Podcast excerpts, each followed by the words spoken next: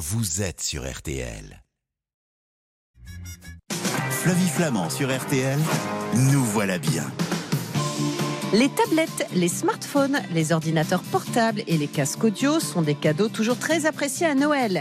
Mais avec l'inflation galopante, choisir un appareil de qualité est primordial. Alors quel est le palmarès des marques les plus fiables? C'est l'enquête de la semaine, ma bonne dame. Le lave-linge idéal doit être à la fois performant, silencieux, robuste et pas trop cher. Face à l'éventail de modèles disponibles, choisir une machine à laver qui coche toutes les cases relève du casse-tête. Alors quels sont les lave-linges les plus recommandables? C'est la question de la semaine. Si la cuisine japonaise vous enchante, mais que le prix des sushis dans les restaurants réfrène vos pulsions nippones, eh bien, il est temps de les préparer soi-même. Mais bien sûr, enfin. Quels sont les secrets pour maîtriser l'art des sushis, des makis et des California Rolls maison? Ce sont les recettes de la semaine.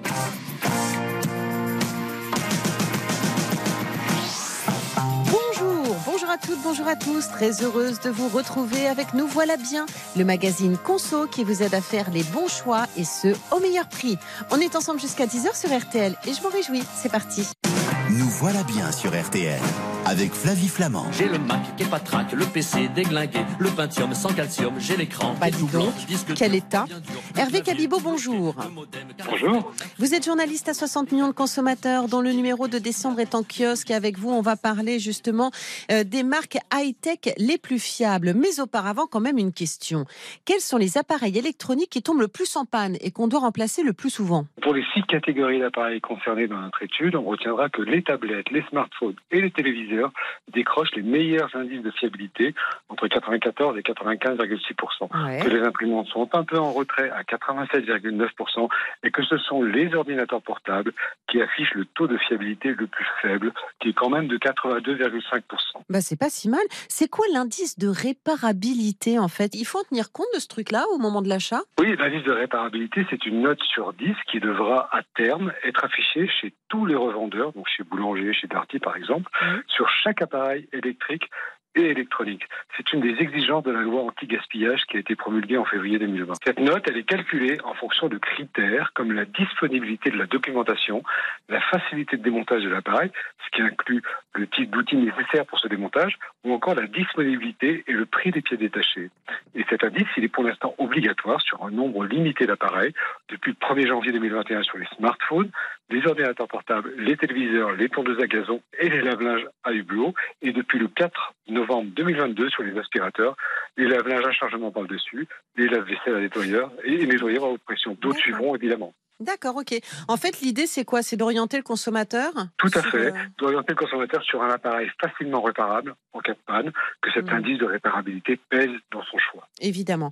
Les marques de smartphones les plus et les moins fiables, alors? Quatre marques ressortent de notre panel Apple, Xiaomi, Samsung et Huawei pour des indices de fiabilité assez élevés et dans un moussoir de poche, puisque compris entre 96% pour Xiaomi et 93% pour Apple.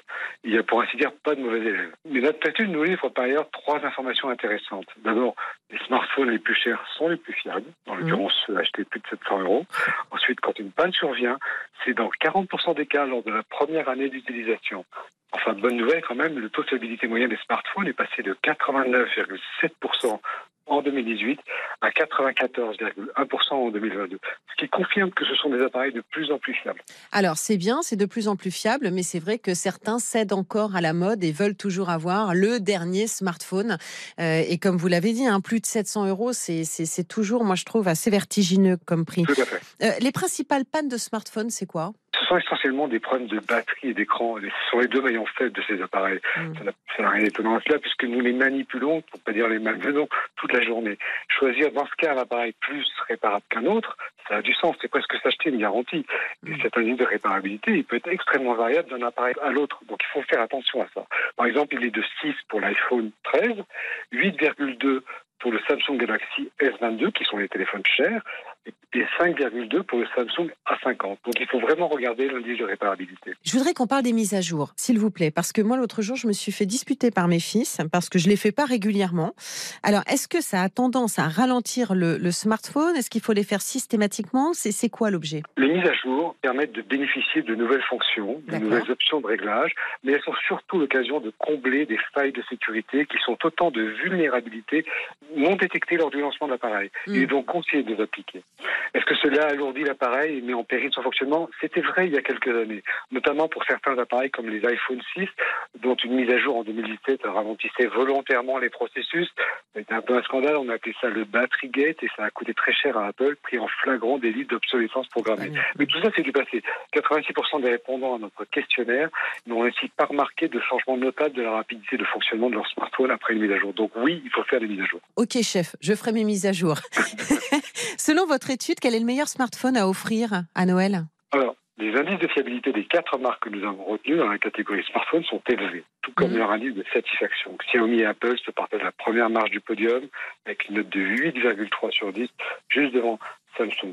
Dans ces conditions, difficile de les départager sur ces critères.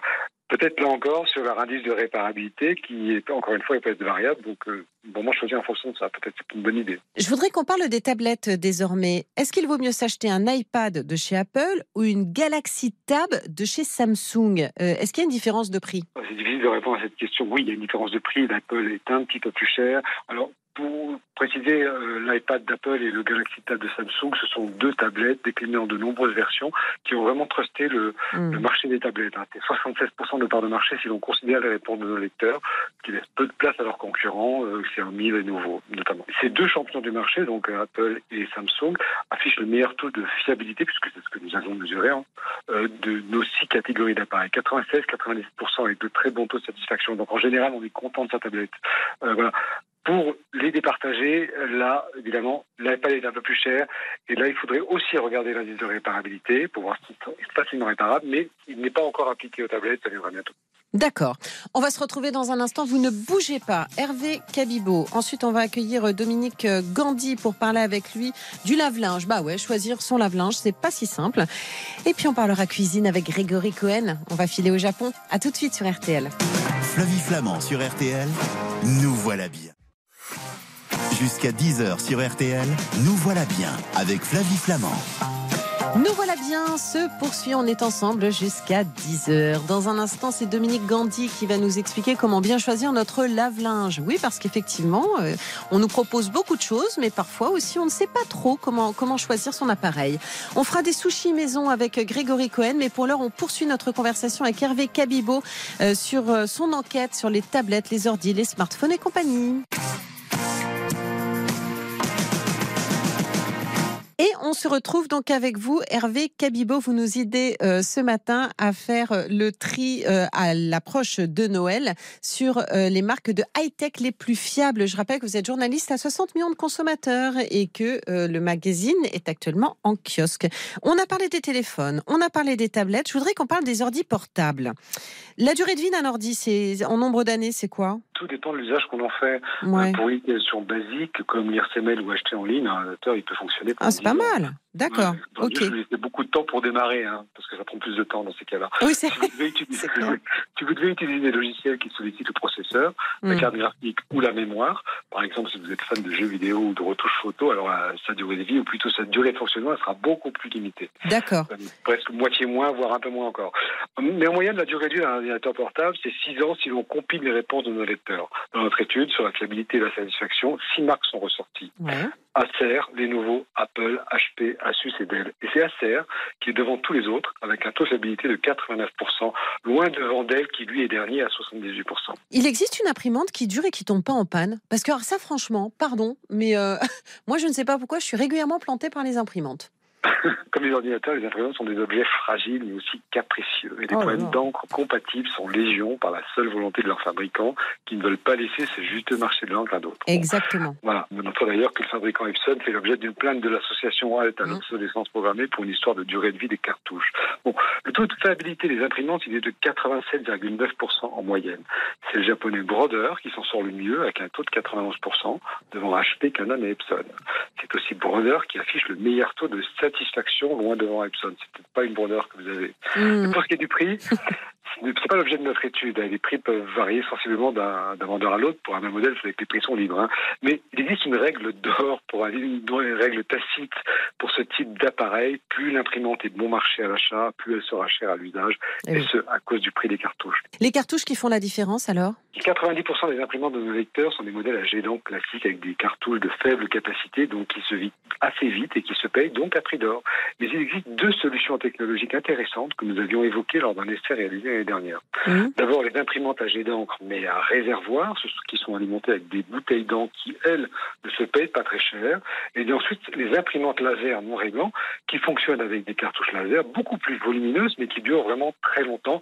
Mais là, il faut faire abstraction de la couleur, évidemment. Les marques de casque audio, tiens, allons-y, parce que ça aussi, ça fait partie euh, des, des achats euh, réguliers. Euh, les marques de casque audio les plus satisfaisantes, selon votre étude? Comme à l'issue de l'étude précédente que nous avions réalisée Ouais. en 2018, c'est encore l'américain Bose qui enfonce tous ses concurrents. Ah bah m'étonnes. lecteurs l'ont plébiscité pour sa fiabilité, 96%, et sa note de satisfaction monte à 8,6%. Le japonais Sony décroche la deuxième place, reléguant l'allemand Sennheiser à la troisième place qui perd 7 points de fiabilité par rapport à 2018. Ok, donc va pour Bose.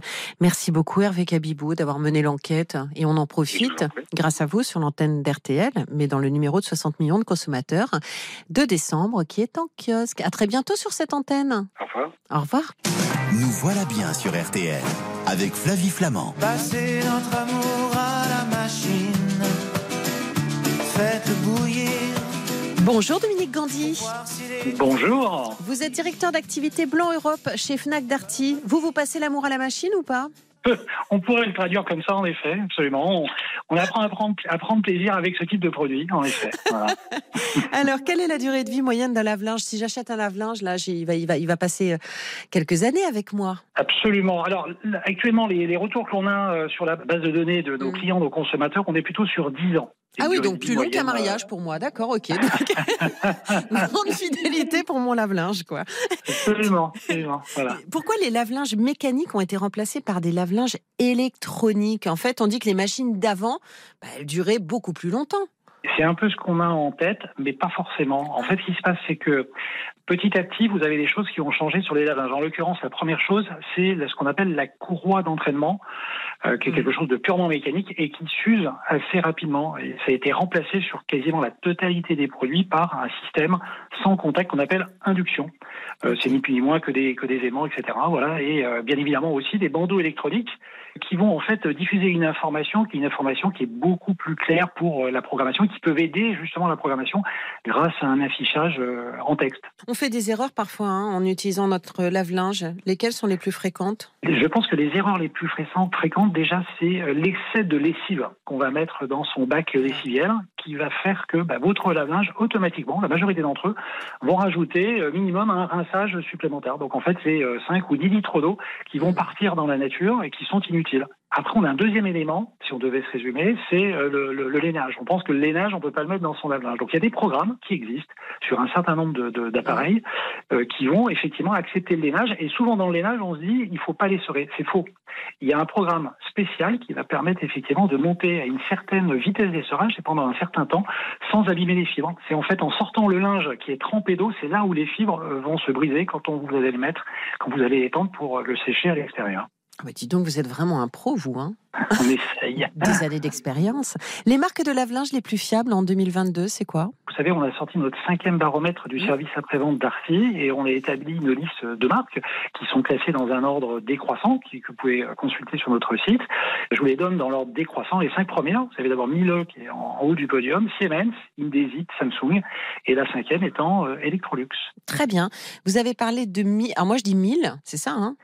Oui, en fait, on, dit Miele. Miele, euh, c'est une marque allemande, marque familiale allemande, mais euh, il n'y a pas de souci. Alors, euh, justement, voilà. certains l'appellent miel, hein, justement. Oui, alors c'est pas miel, effectivement. Mais euh, mille ou milleux, c'est super cher. Oui et non. Euh, Ah. En fait, ce qu'il faut regarder, c'est plus, j'allais dire, la, la durée de vie du produit. Vous savez, Miele Miele a été la première marque, je crois il y a à peu près 7 à 8 ans en arrière, à prendre un engagement sur la durée des conservations des pièces détachées. Et ça, c'est le premier message qui est envoyé euh, auprès de, de nos clients, nos consommateurs, c'est-à-dire, voilà, si je conserve tant d'années, en l'occurrence 15 ans, ça veut dire que je m'engage à réparer le produit jusqu'à 15 ans. Et en fait, ces produits ont une durée même d'utilisation, ils sont testés en usine, jusqu'à une vingtaine d'années. Il faut raisonner en nombre de cycles. En fait, un produit Miele, c'est environ 5000 cycles. Une machine, on va dire d'une autre marque, c'est environ 3500 cycles. Donc en fait, elles sont testées pour durer plus longtemps, donc elles utilisent des matériaux plus résistants, et ce qui en fait effectivement un coût euh, en apparence plus élevé. Mais après, il faut raisonner en, en fréquence d'utilisation. Bien, monsieur. Dominique Gandhi, vous ne bougez pas, on se retrouve dans un instant. Et puis c'est Grégory Cohen qui viendra nous régaler de ses sushis. À tout de suite. Nous voilà bien sur RTL avec Flavie Flamand. Nous voilà bien sur RTL. Avec Flavie Flamand. Grégory Cohen a sorti ses baguettes. Dans un instant, il va nous rejoindre pour nous parler des sushis maison. Mais pour l'heure, Dominique Gandhi nous ouvre le lave-linge.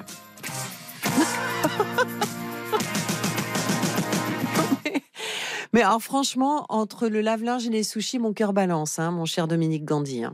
Je me sens sous les feux des projecteurs là. Là, la barre est haute. hein. Oui. Merci d'être avec nous en tout cas. Vous êtes directeur d'activité Blanc Europe chez euh, Fnac Darty et avec vous, on parle donc des lave-linges. Dites-moi, il y a des marques qui vous reviennent plus fréquemment que d'autres en réparation? Vous avez remarqué, un, je sais pas, vous avez fait un classement de tout ça? Oui, euh, vous avez des Mm. marques, des références aussi qui reviennent. Et, et justement, j'ai- on évoquait ensemble euh, tout à l'heure le, le baromètre du service après-vente, euh, qui est aussi consultable sur notre site internet. Et vous avez un classement. Donc là, vous le prenez dans le sens, euh, j'allais dire, euh, croissant, par le bas. Et effectivement, vous, vous pourrez euh, constater ces marques ou ces produits. C'est souvent des marques euh, premier prix qui tombent plus fréquemment euh, en panne. Et d'une façon générale, il faut savoir que ce sont des marques ou des produits euh, que euh, si euh, ils doivent se répéter ou ils doivent à un moment donné monter très haut dans les problématiques de réparabilité ou de fiabilité que nous avons arrêté et que nous arrêtons de toute façon. Ok, Voilà. d'accord. Le niveau sonore, c'est quelque chose d'important à l'achat d'un lave-linge. Quels sont les lave-linges les plus ou les moins silencieux? Ça c'est une vraie bonne question. Merci. Ça vit quand on peut faire plaisir. c'est une vraie bonne question. Pourquoi? Parce que euh, effectivement, les industriels ont investi et investissent depuis de nombreuses années dessus. Ça fait partie des produits sur lesquels il y a, il y a la plus grosse difficulté d'isolation phonique. Pour un réfrigérateur, c'est beaucoup plus simple. Mais là, vous avez un effet mécanique quand même qui est important, en l'occurrence l'essorage. Oui. Et euh, bah, vous avez une marque qui a fait un gros effort de- dessus, la marque Roulant Pool, s'appelle la série Zen, Z-E-N, qui est le plus silencieux euh, du marché. Et euh, je ne sais pas si vous avez entendu euh, sur les antennes radio, le gouvernement fait une communication actuellement justement sur l'utilisation de son lave-linge pendant les heures creuses. Oui. Forcément, on pense la nuit, et la nuit, il ne faut pas qu'il soit trop bruyant. Donc, en l'occurrence, ça répond à cette attente-là, en plus de répondre à des euh, choix de programmes qui sont euh, en adéquation avec les besoins, les attentes des clients, des consommateurs. Les plus bruyants, ce sont ceux qu'on retrouve toujours en, en bas de classement, j'imagine. Bien sûr, parce que en fait, vous avez des gros efforts qui sont faits au niveau, euh, ce qu'on appelle de, de- du moteur, hein, les, des cylindres blocs, donc des systèmes d'amortisseurs. Vous avez aussi l'isolation folique dans les parois des lave-linges. Donc tout ceci, euh, en effet, a un, euh, a un coût. Il faut limiter en fait les effets mécaniques sur les appareils pour arriver à ce, ce niveau de silence. D'accord. Le lave-linge qui a le meilleur euh, rapport qualité-prix sur le marché aujourd'hui? Sur notre baromètre SAV, en fait, si on croise deux critères, alors je dirais plus euh, durabilité-prix. Si vous le permettez, c'est Siemens pour l'instant qui- ressort euh, en top euh, de bien. notre liste. Très bien. Euh, on va poursuivre tellement de questions à vous poser, mais en même temps, le, le temps va nous manquer. Euh, je voudrais savoir comment on entretient son lave-linge, comment on le nettoie pour le garder plus longtemps. La première chose, euh, c'est souvent on n'y pense pas. Vous avez un, un- sur les lave-linges, alors vous avez à ouverture par l'avant, vous avez un filtre en bas, souvent à gauche Oui. du produit. Eh bien ça, il faut euh, au moins euh, deux fois par an le nettoyer. Vous récupérez euh, tout ce que tout ce que vous avez omis dans le lavage. Donc ça, c'est la première chose. La deuxième, c'est que bah, comme vous utilisez de la lessive, ça va déposer de la graisse à l'intérieur de votre lave-linge. Donc il faut lancer une fois par mois un programme à vide à 90 euh, degrés. D'accord. Voilà, pour résumer. Après, il y a d'autres éléments que vous retrouvez sur notre site, hein, comme le détartrage euh, tous les six mois qu'il faut faire sur votre appareil, et surtout un petit conseil pour éviter les moisissures. Après votre programme de lavage, laissez bien votre hublot ouvert euh, pour qu'il puisse euh, sécher. Voilà, sinon vous avez votre la jupe en caoutchouc qui va sur Oh, laquelle va se donc. déposer un certain nombre de moisissures. M'en dites des choses. oui, c'est avant un repas, c'est pas forcément ce qu'il y a mieux. J'en suis désolé. Non, pas, vous inquiétez pas. Et dites-moi, il y a aussi les lave-linges sèche-linge. Alors c'est pas très écolo, hein, on va pas se mentir, mais est-ce qu'on en trouve aussi des lave-linges séchants de qualité? De qualité, oui, puisqu'en fait, c'est la combinaison parmi les grandes marques de la fonction lavage et séchage. Pourquoi on dit qu'ils ne sont pas écologiques? Pourquoi? Pour une raison simple. Euh, Au-delà de combiner euh, deux, deux fonctions, ils correspondent à un besoin. C'est-à-dire que je n'ai pas de place et euh, j'ai envie à un moment donné euh, de pouvoir à la fois laver et sécher dans un même espace. Donc ça correspond à cette attente. Donc ça, c'est déjà le premier point. Pourquoi euh, c'est pas très écolo? Parce que ça utilise entre 20 et 30 litres d'eau pour sécher. Vous avez certaines marques qui ont euh, développé en fait une technologie qui s'appelle la pompe à chaleur. On a ça sur quelques sèche-linges aussi. Euh, cette technologie-là permet, et, euh, sur ce type de produit, de réduire notoirement la consommation et surtout c'est un séchage par air et non plus par eau. Donc en fait, vous répondez à cette question, un, vous ne consommez plus, vous ne surconsommez plus d'eau, c'est 20 ou 30 litres, et surtout, vous diminuez ça. notoirement votre consommation électrique. Donc là, ça permet de répondre à vos, euh, à vos attentes. Je rajouterais juste que le- la lavande séchante, comme de ce fait, vous le savez, vous mettez, euh, prenons un, un- un exemple assez simple, vous avez un lave-linge de de 10 kg, vous allez mettre 10 kg de linge. En revanche, pour sécher, il faudra sécher que 6 kg. Oui. Donc vous allez devoir retirer un certain nombre d'éléments. Donc ça ne doit et ça ne peut correspondre qu'à une taille de ménage correspondant à cette capacité-là. Donc souvent, vous ne pouvez pas dépasser euh, les deux adultes et les deux enfants. Après, il vous faut passer forcément sur un lave-linge et un sèche-linge indépendant. Eh bien, merci pour tous ces conseils, euh, Dominique Gandhi. Je vais pas vous demander qui fait la lessive à la maison, parce que franchement, vous m'avez l'air d'être un pro euh, du sujet. C'était hyper intéressant. On a appris plein de trucs grâce à vous. Donc, euh, je vous souhaite une bonne fin de journée, un bon week-end à l'écoute d'RTL. Merci Flavie. À bientôt, merci. Nous voilà bien sur RTL avec Flavie Flamand.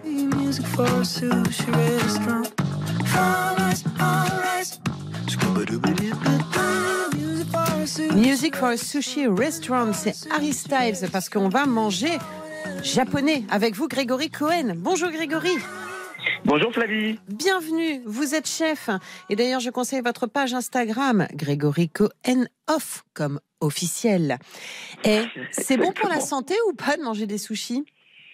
Le sushi, c'est super bon pour la santé parce qu'on va manger euh, du poisson cru. Forcément, euh, c'est un apport euh, de protéines, de Mhm. nutriments. Il y a des vitamines D, du sélénium, des acides gras, des oméga 3, etc. Donc ça, c'est génial. Mais c'est pas que bon pour la santé non plus. C'est-à-dire Bah, ça veut dire que côté euh, nutritionnel, comme, comme je l'ai dit, euh, c'est évident et c'est bien. Sauf que euh, sous le poisson, il y a du riz. Et ce riz, euh, généralement, c'est du riz vinaigré avec du sucre. Et ça, c'est pas génial. Et puis, le poisson, c'est très souvent un poisson gras. Et le poisson gras, comme le, le thon par exemple, c'est sont les poissons qui stockent le plus les métaux lourds. D'accord. Et, et ça, c'est pas génial pour la santé. Ok, donc en fait, à consommer avec parcimonie. Ouais, alors honnêtement, vu la quantité, c'est pas non plus euh, gravissime. On dit que si on en consomme deux fois par semaine, ça va. D'accord, ok. Bon, bah écoutez, c'est bah, déjà pas mal, moi je trouve. hein. Je mange pas Mais- japonais mais- deux fois par semaine. hein. Oui. Mais sauf que, si, si, parce qu'aujourd'hui, euh, la France est devenue le premier consommateur de sushi dans, en Europe. C'est incroyable. Je crois qu'il y a 22% de la population qui Ouais. mange japonais euh, toutes les semaines. D'accord, ok. Et dans un instant, vous allez nous expliquer comment on peut le faire soi-même, justement, pour euh, pouvoir, en plus, avoir la traçabilité de nos produits. Donc, c'est quand même bien. C'est avec vous, mon cher Grégory. Sortez les baguettes. À tout de suite. Tout de suite. Flavie Flamand sur RTL, nous voilà bien. Jusqu'à 10h sur RTL, nous voilà bien avec Flavie Flamand. Ça nous impressionne toujours. Voilà, on les voit, les sushis, les maquis, les California Rolls. On se dit, oh là là, ça doit être compliqué à faire. Mais ça, c'était sans compter sur la présence de Grégory Cohen dans cette émission.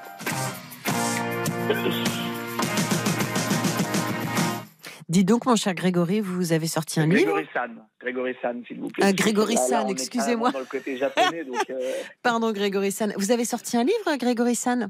Oui. Partage. Partage, 70 recettes, super simple, facile à faire aux éditions La Martinière. Et on est en réimpression, donc euh, c'est un carton et, et je suis très content. Super. Et il y a du sushi là-dedans? Euh, J'ai pas de sushi là-dedans. Le non. sushi, le sushi est sur RTL avec Le vous. sushi, c'est pour Dans vous. Nous voilà bien, c'est gentil.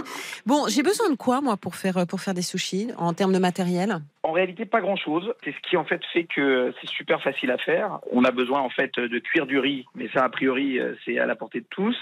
On a besoin de la paume de sa main pour y réaliser la forme du riz qui accueillera ensuite euh, le poisson cru. Et puis euh, en ingrédients, on aura besoin d'un riz à sushi, de sucre, de sel et de vinaigre de riz. On les trouve facilement ces ingrédients? Ouais, ouais. Alors aujourd'hui, comme la France c'est vraiment euh, le champion euh, de la consommation, du coup, ben, on les trouve euh, partout, en grande surface, puisque c'est un vrai marché de grande distribution. Mais il faut trouver un riz particulier aussi. Ouais, il y a deux types de grandes familles de riz. Il y a l'indica et euh, la japonica. Nous, ce qui nous intéresse, c'est la japonica. C'est à peu près 20% de la production mondiale. On la reconnaît parce que les grains vont être ronds Mm. et petits. Et en fait, plus les grains sont ronds, plus ils libèrent d'amidon. Et en fait, c'est l'amidon qui nous intéresse parce qu'en fait, c'est lui qui va euh, donner le pouvoir collant au riz nécessaire pour que les grains de riz ben, euh, collent entre eux et, et- et que le sushi se tienne. Alors justement, il y a des règles hein, pour pour bien cuire le riz. Exactement. Il y a des règles pour bien cuire le riz. Alors, les règles de base, euh, avant la cuisson, faut rincer le riz. Euh, jusqu'à ce que l'eau soit claire. Donc, ça veut dire que autant de fois que nécessaire, on va mettre euh, de l'eau euh, dans le riz. Elle va être trouble au départ. On va enlever cette eau. On va remettre de l'eau. Elle va être un peu moins trouble et à la fin, elle va être claire. Puis ensuite, on le, on le cuit. Alors, pour le cuire, on met autant d'eau que de riz. On couvre. Et puis, euh, on laisse euh, cuire. Une fois que l'eau a été absorbée, ça veut dire que le riz est cuit. On le laisse reposer un petit peu le temps qu'il tiédisse, environ les 10 minutes. Et puis on ajoute le mélange de vinaigre de riz, de sucre et de sel. Et puis voilà, ça suffit. Je donnerai les proportions un peu plus tard parce que je vous ai réservé une recette. Ah bah, bah, génial. Juste les poissons pour faire mes sushis. J'ai besoin de quoi? On peut thon, saumon. Euh, au Japon, on fait des sushis avec tous les poissons, hein. des maquereaux au thon, en passant Mm. même par le fugu. Vous savez, c'est le poisson euh, Oui. qui, s'il est mal préparé, il peut être mortel. D'ailleurs, Qu'on je l'ai goûté. Ouais, J'ai- je l'ai goûté. Franchement, c'est c'est pas non, honnêtement. euh, Alors c'est pas bon. Alors non truc- seulement on risque de mourir, mais en plus c'est pas bon quoi. Ouais, je crois que c'est pour le frisson, euh, mais euh, Wow, honnêtement, aucun façon, intérêt. Ouais. On peut le faire vraiment avec tout. On peut le faire avec du hareng, avec de l'aigle fin, avec du merlu, avec du maquereau, de la dorade. Ça, c'est sûr. Euh, c'est même conseillé. La seule limite, en fait, ça va être notre goût en matière de cru. Mais au Japon et en France aussi, dans certains restaurants japonais, on fait même avec du calamar cru. D'accord. Ok. Bah ouais. Bah c'est super. Moi j'adore. Il y a une technique particulière hein, pour la découpe? Ouais, alors c'est un art. hein. Au Japon, Oui. euh, ils appellent ça des maîtres sushi, donc c'est carrément euh, érigé euh, un- au niveau d'art. Bon, il faut un, un couteau évidemment extrêmement tranchant, avec une lame longue. Le principe de la lame longue, c'est de pas faire d'aller-retour et de trancher d'un seul geste, Hmm. idéalement en diagonale pour avoir une belle surface de coupe. La tranche, elle doit faire à peu près 5 cm de long Hmm. et à peu près euh, 2,5 de large et être assez fine. C'est effectivement très précis. Pourquoi je dois avoir les doigts humides pour euh, façonner mon, mon sushi? Les deux limites, c'est pour glisser plus facilement. D'accord. euh, et que le riz ne colle pas au doigt. Alors moi, je recommande même d'humidifier aussi la paume de sa main qui va servir à donner la forme du sushi. D'accord, oui, parce qu'effectivement, vous l'avez dit, c'est dans la paume. Les maquis et les California Rolls, en revanche, alors là, c'est pas du tout la même chose. Hein. Non, c'est pas la même chose. Donc, ce sont les petits, euh, les petits boudins euh, globalement. euh, euh, et c'est pas tellement difficile non plus. Euh, en réalité, on a la même base, hein. c'est-à-dire que le riz, on va juste ajouter des légumes et les rouler en boudin. Alors, soit à l'aide d'une natte en bambou, ou alors si on n'a pas de natte en bambou parce qu'on n'a pas forcément acheté ce qu'il faut, eh ben on va utiliser simplement un film alimentaire. On va mettre notre riz, on va mettre ensuite euh, notre poisson, euh, nos légumes. Ça peut être des concombres, ça peut être des carottes, ça peut être ce qu'on veut. Et ensuite, on va rouler avec notre film alimentaire et on aura exactement la même chose. Très bien. Allez, on y va pour les recettes? Alors, je vous livre une recette super simple, sans Oui. ustensiles, et qui va bluffer tout le monde. Ça va être un peu sur euh, le mode euh, on fait des lasagnes, mais en fait, ça va être Oh. des sushis. ouais. Alors, pour réaliser le riz, on va avoir besoin de 600 grammes de riz rond japonais. Non, et franchement, elle marche de, de Non, non, mais cette recette. On vous écoute. je crois que j'ai même une copine à qui je l'ai donné qui l'a fait pour, euh, pour Noël et qui, qui est revenue en me disant mais c'est fou. Alors pour réaliser le riz, on va avoir besoin de 600 grammes de riz rond japonais, Oui. 60 centilitres d'eau à peu près, 8 cuillerées à soupe de vinaigre de riz, 4 cuillerées à soupe de sucre, une cuillerée à café de sel. Alors on procède donc. Évidemment, comme je l'ai dit tout à l'heure, on cuit le riz à couvert avec autant de riz que d'eau après l'avoir bien rincé. Ensuite, on le laisse refroidir. On rajoute le mélange vinaigre, sel, sucre et tout. Il nous faudra aussi alors trois types de poissons du thon, du saumon, de la dorade, tranchés finement. Il nous faudra des fines tranches d'avocat ainsi que des feuilles nori. Alors les feuilles nori, c'est en fait des feuilles d'algues. C'est euh, des Ouais. feuilles rectangulaires d'algues noires, un peu bon. sèches. J'adore. Voilà. Ensuite, on prend un moule rectangulaire et on dispose dans le fond du papier de cuisson. Et donc, on va procéder, comme pour des lasagnes, par empilement de couches successives. Alors, on tapisse le fond de riz, puis de feuilles de nori, de tranches fines de dorade, puis de graines de sésame, et on recommence. On remet du riz, puis feuilles de nori, tranches d'avocat, tranches de saumon. On recommence avec du riz, feuilles de nori, on termine par du thon. On remet une autre feuille de papier sulfurisé, on presse bien, bien, bien pour bien serrer la préparation. On démoule, on prend un pinceau et on badigeonne légèrement de sauce soja le euh, thon. Ouais. Et ensuite, on découpe les morceaux de sushi, qui seront donc des sushis arc-en-ciel, de la forme qu'on veut, des triangles, des carrés, des C'est rectangulaires. C'est simplissime et c'est canon. Oh, c'est super. Ah bah merci. Non, c'est super et c'est sans galère. Vous voyez ce que je veux dire? C'est roule super et pas. sans galère. Exactement. C'était la, la punchline du matin. Grégory Cohen, c'est toujours super et sans galère. Non, mais vraiment, c'est super. Bah, écoutez, on va, on va retrouver donc euh, la recette. Est-ce que vous allez la mettre sur votre page Instagram? Je la mettrai sur, mon- sur ma page Instagram avec Super. plaisir. Eh ben, comme ça, tous nos auditeurs peuvent la retrouver donc sur votre page Instagram, Grégory Cohen Off. Et puis, euh, votre livre que je conseille aussi, Partage aux éditions La Martinière. Je vous embrasse. Et Bah, c'était super. embrasse. Prenez bien À soin de vous. Merci Grégory pour ces recettes. C'est trop bien. Nous voilà bien, touche à sa fin. Merci pour votre fidélité. L'émission, vous la retrouvez en podcast hein, sur l'appli RTL ainsi que sur tous les sites partenaires. Et pour préparer les sushis de Grégory Cohen, rendez-vous sur sa page Insta, mais également sur RTL.fr. Rendez-vous la semaine prochaine aussi, euh, même heure, même endroit pour un nouveau numéro de Nous voilà bien. Juste après les infos, c'est RTL qui vous régale. Passez un très bon week-end à l'écoute d'RTL. Je vous embrasse.